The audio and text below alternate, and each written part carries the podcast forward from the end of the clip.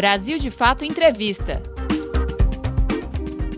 Olá! Está começando mais um Brasil de Fato Entrevista. Hoje conversamos com Braz Rodrigues Nogueira. Ele tem formação acadêmica em filosofia, estudos sociais, história e pedagogia e pós-graduação em educação comunitária. Atuou como professor em escolas municipais, estaduais e particulares durante 19 anos. Há 21 anos atua com lideranças comunitárias de Heliópolis, comunidade da Zona Sul de São Paulo, na busca de efetivação de direitos humanos, principalmente o da educação de qualidade e o direito à paz.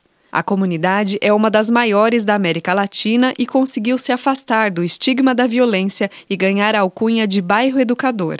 Um dos responsáveis pela mudança foi Brás, quando dirigiu a Escola Municipal de Ensino Fundamental Presidente Campos Sales e tomou a decisão de derrubar os muros. Conheça essa história.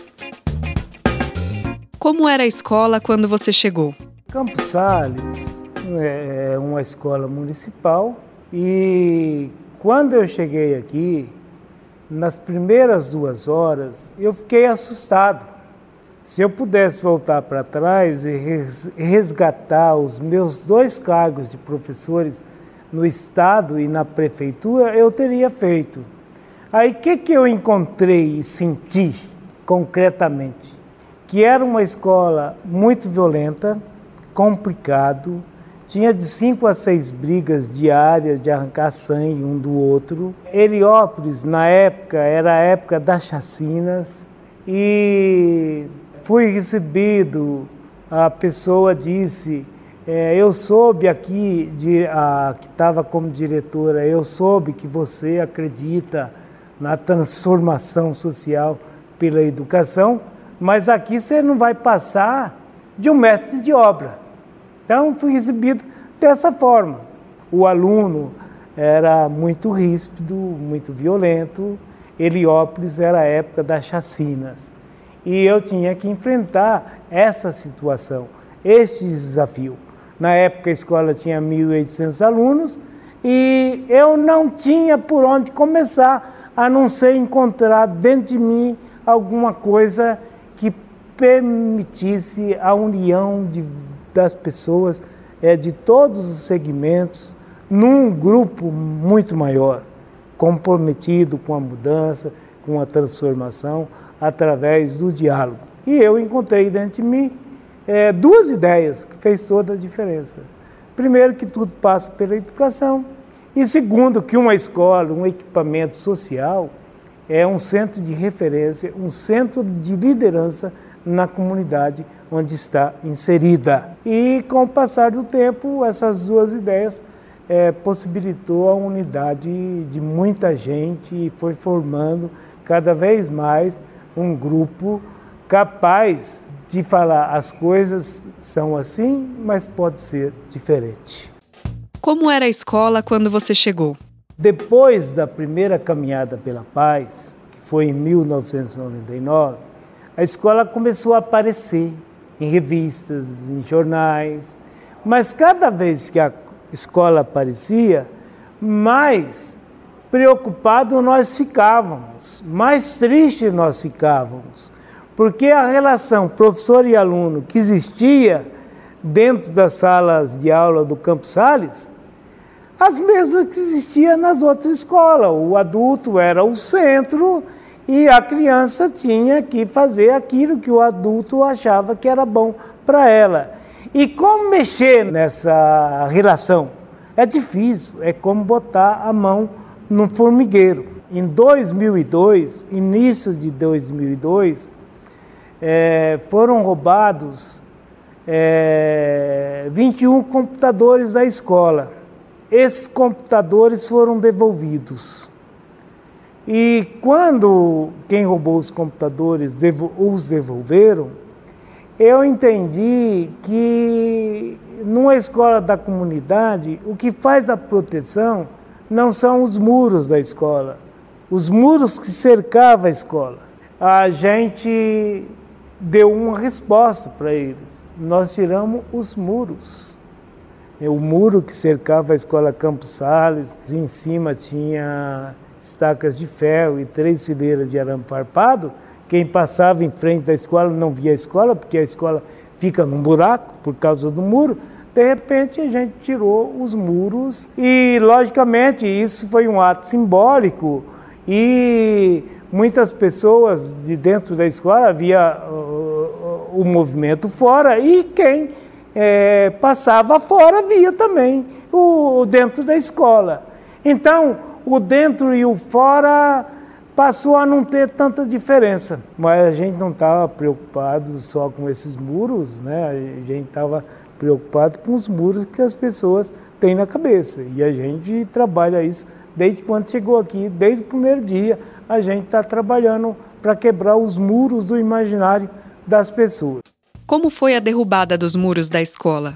Como a gente podia mexer nas relações professor e aluno? Porque elas continuavam é como ocorre na maioria das escolas brasileiras. O adulto é o centro, o adultocentrismo. Nós ficamos dois anos dando murro na ponta de faca, porque nós não conseguíamos mudar as relações professor e aluno. Fazia reuniões, então, nas falas, parece que tinha havido uma grande mudança, e isso foi constatado pelas pessoas é, que vinham as visitas e tal, ah, o pessoal aqui é diferente, é outro nível. Mas na realidade, é, quando eles iam para a sala de aula, acabava fazendo o que sabia fazer. Ou seja, cada um era o que era. E aí eu chamei, é, no universo de quase 60 professoras, é, eu chamei na minha sala 15. Aí eu falei, olha, é, fiz a minha avaliação, falei que nós mudamos um milímetro na relação professor e aluno, mas que tinha algumas coisas pontuais muito importantes e que nós não podíamos jogar todo o nosso esforço, decisão interna pela qual passamos, debaixo do tapete. A gente tinha que aprofundar, mudar, fazer a proposta dar certo. Eles falaram, bateu a variação, eu chamei, eu chamei vocês aqui, não para a gente ficar se lamentando, se lamuriando, mas eu chamei vocês aqui para fazer uma perguntinha só. Se eu tirar ah, várias paredes internas daqui da escola e transformar 12 salas de aulas em quatro grandes salões, vocês bancam diante dos professores. Muitos ficaram assustados, né? Me encheram de pergunta e etc e tal, e eu fui respondendo as perguntas, e algumas eu não respondia, eu falo, isso cabe a nós decidir e fazer dar certo. E aí no final eles falaram, Braz, pode tirar as paredes que a gente banca diante dos professores. Eu falei, porque diante dos alunos e dos pais e das lideranças comunitárias, todos nós somos responsáveis para bancar. E aí eu tirei é, várias paredes e transformei é, 12 salas de aula em quatro grandes salões. E aí começou o verdadeiro projeto. O professor saiu do centro, só que o professor saiu do centro não não significa que o professor se tornou mais importante. Ele se tornou até mais importante que antes. Só que agora ele vai ser importante junto com o aluno. Ele vai construir com o aluno. E aí a gente começou esse projeto que está aí hoje, né? E que já é conhecido em várias partes do Brasil, até fora do Brasil. Agora, o que aconteceu lá foi uma coisa muito simples. Aquilo que alguns têm teorias, em teorias, e é difícil indicar a prática na qual ele se baseou, a gente conseguiu a fazer ali na prática.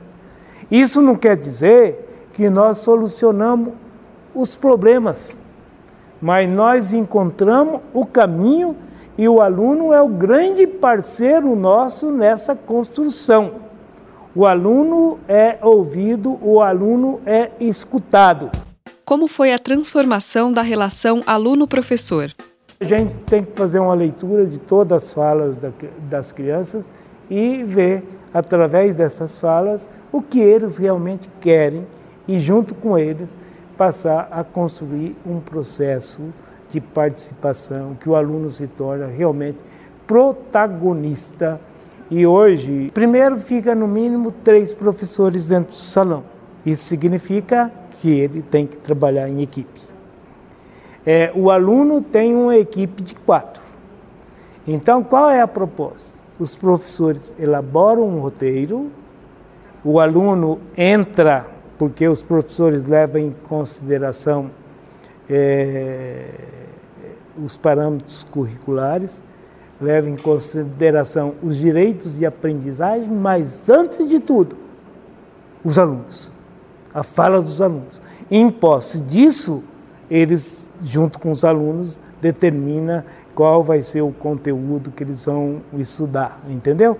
Então é nesse sentido que o aluno da nossa escola é, é, é ouvido, é parceiro dessa construção. Eu fiquei emocionado de ver alunos representando o navio negreiro e eles estavam tão à vontade, a sensação de pertencimento estava na cara deles. Eu falei, meu Deus, se eu tivesse ali eu não seria capaz de, de representar isso que os alunos é, representaram. Então a, a ideia de que o aluno é capaz, de que o aluno é competente, ele consegue se organizar individual e coletivamente para aprender e viver, e na apresentação, quer dizer, isso é confirmado. Que capacidade eles têm. Então, esse projeto é, abre a mente e o coração do adulto para reconhecer essa capacidade que o aluno tem, que em alguns aspectos é maior do que do próprio adulto, que é professor dele. Então, quem ensina quem? Então é uma questão, quer dizer, tem professor que a partir desse projeto é, começou a aprender demais com os alunos. Como respeitar o que o aluno quer e cumprir o programa didático? A educação no Brasil já era muito falha. Então, se alguém beber as orientações dos poderes maiores, ela vai piorar. Mas nós aqui acreditamos que quando vem de dentro essa força para construir, quando a gente não perde a esperança, é, a gente continua a caminhar e a caminhar de passos largos. Então, é, apesar de ter uma ameaça à educação, não é a primeira vez que há ameaça à educação. A educação foi sempre ameaçada. No passado, as coisas que eu falo hoje em dia para professores, é, que sou aplaudido, valorizado, no passado, se eu falasse, eu seria vaiado. Então, é, é, é, Paulo Freire está entrando mais nas escolas, apesar de tudo. Estão querendo aí enfiar a escola sem partido, mas a escola sem partido não vai entrar aqui. Por quê? Porque aqui a comunidade é autora desse projeto, entendeu? E a coisa vai continuar. E a gente já aprendeu aqui que se a coisa não dá certo de um jeito, é de outro. Se não dá certo de outro, é de outro, e assim por diante. É, nós nunca vamos chegar, ah, não tem jeito mesmo, foi sempre assim, agora piorou e não tem jeito, e vamos é, de pendurar a chuteira. A gente vai continuar a construindo. Já enfrentaram nessa comunidade lutas piores do que essa, porque é concreta, é real no dia a dia. É, no passado, a gente está aqui por causa de um passado. A gente está aqui por causa de uma mulher chamada Genésia, que, com seu marido, querendo é, ficar livre do aluguel para se alimentar melhor e alimentar melhor os filhos, comprou um barraco. Chegou um momento, apareceram os grileiros armados e deu prazo de 24 horas para ela sair. Isso é grave, isso é sério. E a Genésia, ao invés de submeter à vontade desses caras, é, procurou os vizinhos e começou a fazer as mulheres se revoltar contra isso. Então a luta aqui começou pela mulher. Ela começou a luta. O marido teve que entrar na luta porque era marido. Você está entendendo? O João Miranda chegou a ser preso várias vezes. E um dos motivos pelo qual o João era preso é que ele não botava um freio na mulher dele.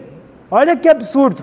A educação, a gente é, é muito Paulo Freire porque a educação para nós não é só aquilo que ocorre na escola. É a educação que conscientiza, que leva as pessoas a serem humanos, a construir as coisas juntos. Então eu acho que é um momento difícil, mas de aprendizagem. Por exemplo, eu aprendi com tudo o que aconteceu, com a eleição do Bolsonaro e toda a reflexão e a discussão que vem, é, que a esquerda peca quando ela fala para a esquerda. Nós temos que conversar com todo mundo, nós temos que dialogar com todo mundo. A gente tem que se aproximar pela humanidade que está em nós. Se a gente tem uma proximidade pela humanidade que está presente em, cada um, a gente pode discutir qualquer coisa. A gente pode fazer nascer o verdadeiro diálogo que muda completamente a história humana, a vida das pessoas. Você está ouvindo a entrevista com Brás Rodrigues Nogueira, educador e líder comunitário de Heliópolis, em São Paulo ameaças à educação. Qual o impacto na comunidade e na vida dos alunos? Aí no Campos Sales tem uma plaquinha é, parabenizando a gente por ter é, chegado na meta, superado metas. Então, quando fazem as perguntas, e a nota do IDEB? Eu vou lá e busco a plaquinha, eu falo, nós recebemos essa plaquinha, mas não falava a nota do IDEB. Agora eu falo, a nota é 6. Você está entendendo? Eu não falava. Agora, eu prestei atenção de 2015 até hoje, nós sempre crescemos um pouquinho no IDEB. Por quê? Porque o aluno é capaz de construir o seu próprio caminho de aprendizagem. Então, quando você vê é, as aulas, as aulas não, o aluno trabalhando no salão da escola Campos Salles, você fala, puxa, que desorganização. Mas esse aluno está aprendendo muito mais. Agora, eu sempre tenho a certeza e eu sempre falo, IDEB não mede a variação externa nenhuma, não mede autonomia, responsabilidade e solidariedade. Então, é um pecado a, a escola ser julgada por nota do IDEB, quando a gente sabe que tem escola que tem um currículo para preparar os seus alunos para ir bem nas provas externas. O que mudou era que o aluno daqui ele não tinha muita perspectiva. Então, a partir desse projeto, o aluno passou a ter perspectiva. O que mudou é que a gente tinha quatro primeiras séries e tinha uma oitava série. Hoje nós temos três primeira, três segunda, três terceira, três quarta, até três é, a nona série. Três nona série. Então, se você for ver, é, isso existe nessa escola só porque a organização é para isso, é três turmas em, é, de cada série na nossa escola. Isso é uma mudança. A outra mudança é que muitos alunos daqui é, ficavam pensando que certas coisas não eram para ele. E aí nós construímos aqui um ETEC, que tem o um ensino médio regular. E vários alunos é, fazem a prova e entram na ETEC. É, uma aluna do Campos Salles no ano, ela passou em primeiro lugar. Então isso é uma vitória, quer dizer, o aluno começa a acreditar mais nele, ele começa a sentir é, que o destino dele, ele também pode, é responsável por ele. E não só esse sistema desgraçado que dificulta a vida de todo mundo. Mesmo com tudo isso, a pessoa pode ainda é, se autodeterminar se usar o seu cérebro, se usar a sua mente. Agora, se falar ah, não tem jeito mesmo, é assim, então, logicamente, que não vai ter essa força interior é, capaz de cuidar de si e do outro.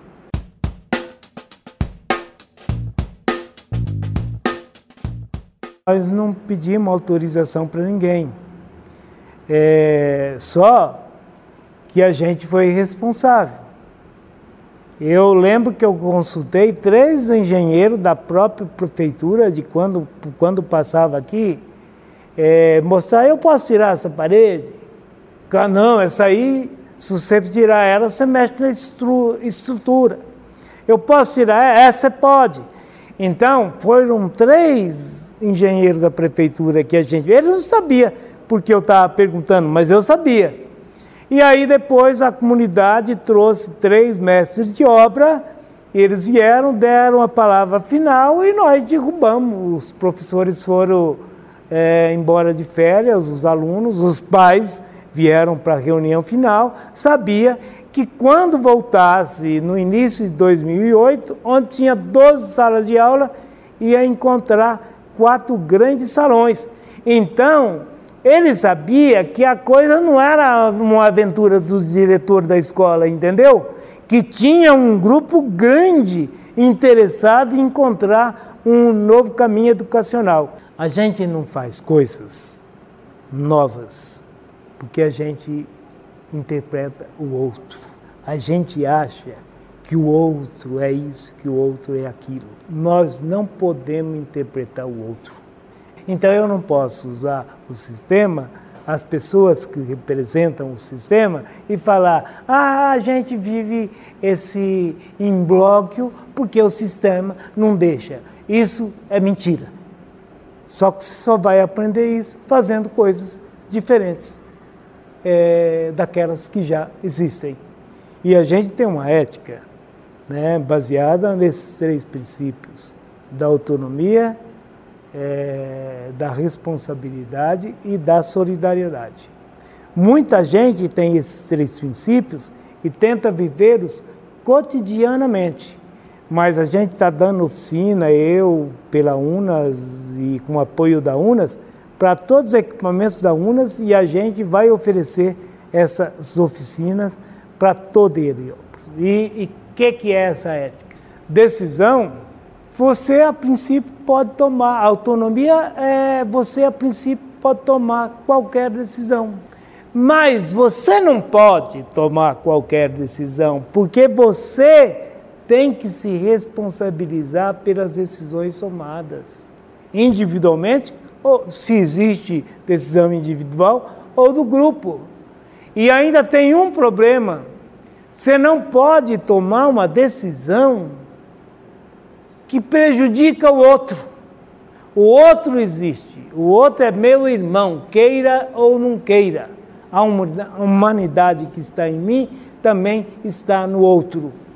E, na realidade, nessa ética, são pouquíssimas decisões que nós podemos tomar, mas é uma contradição matemática que eu vou dizer, entre essas pouquíssimas decisões que nós podemos tomar, há uma infinidade de decisões que nós podemos tomar.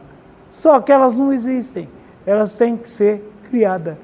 Então é isso que a gente tenta construir aqui junto com as pessoas na nossa comunidade de Heliópolis. É criar.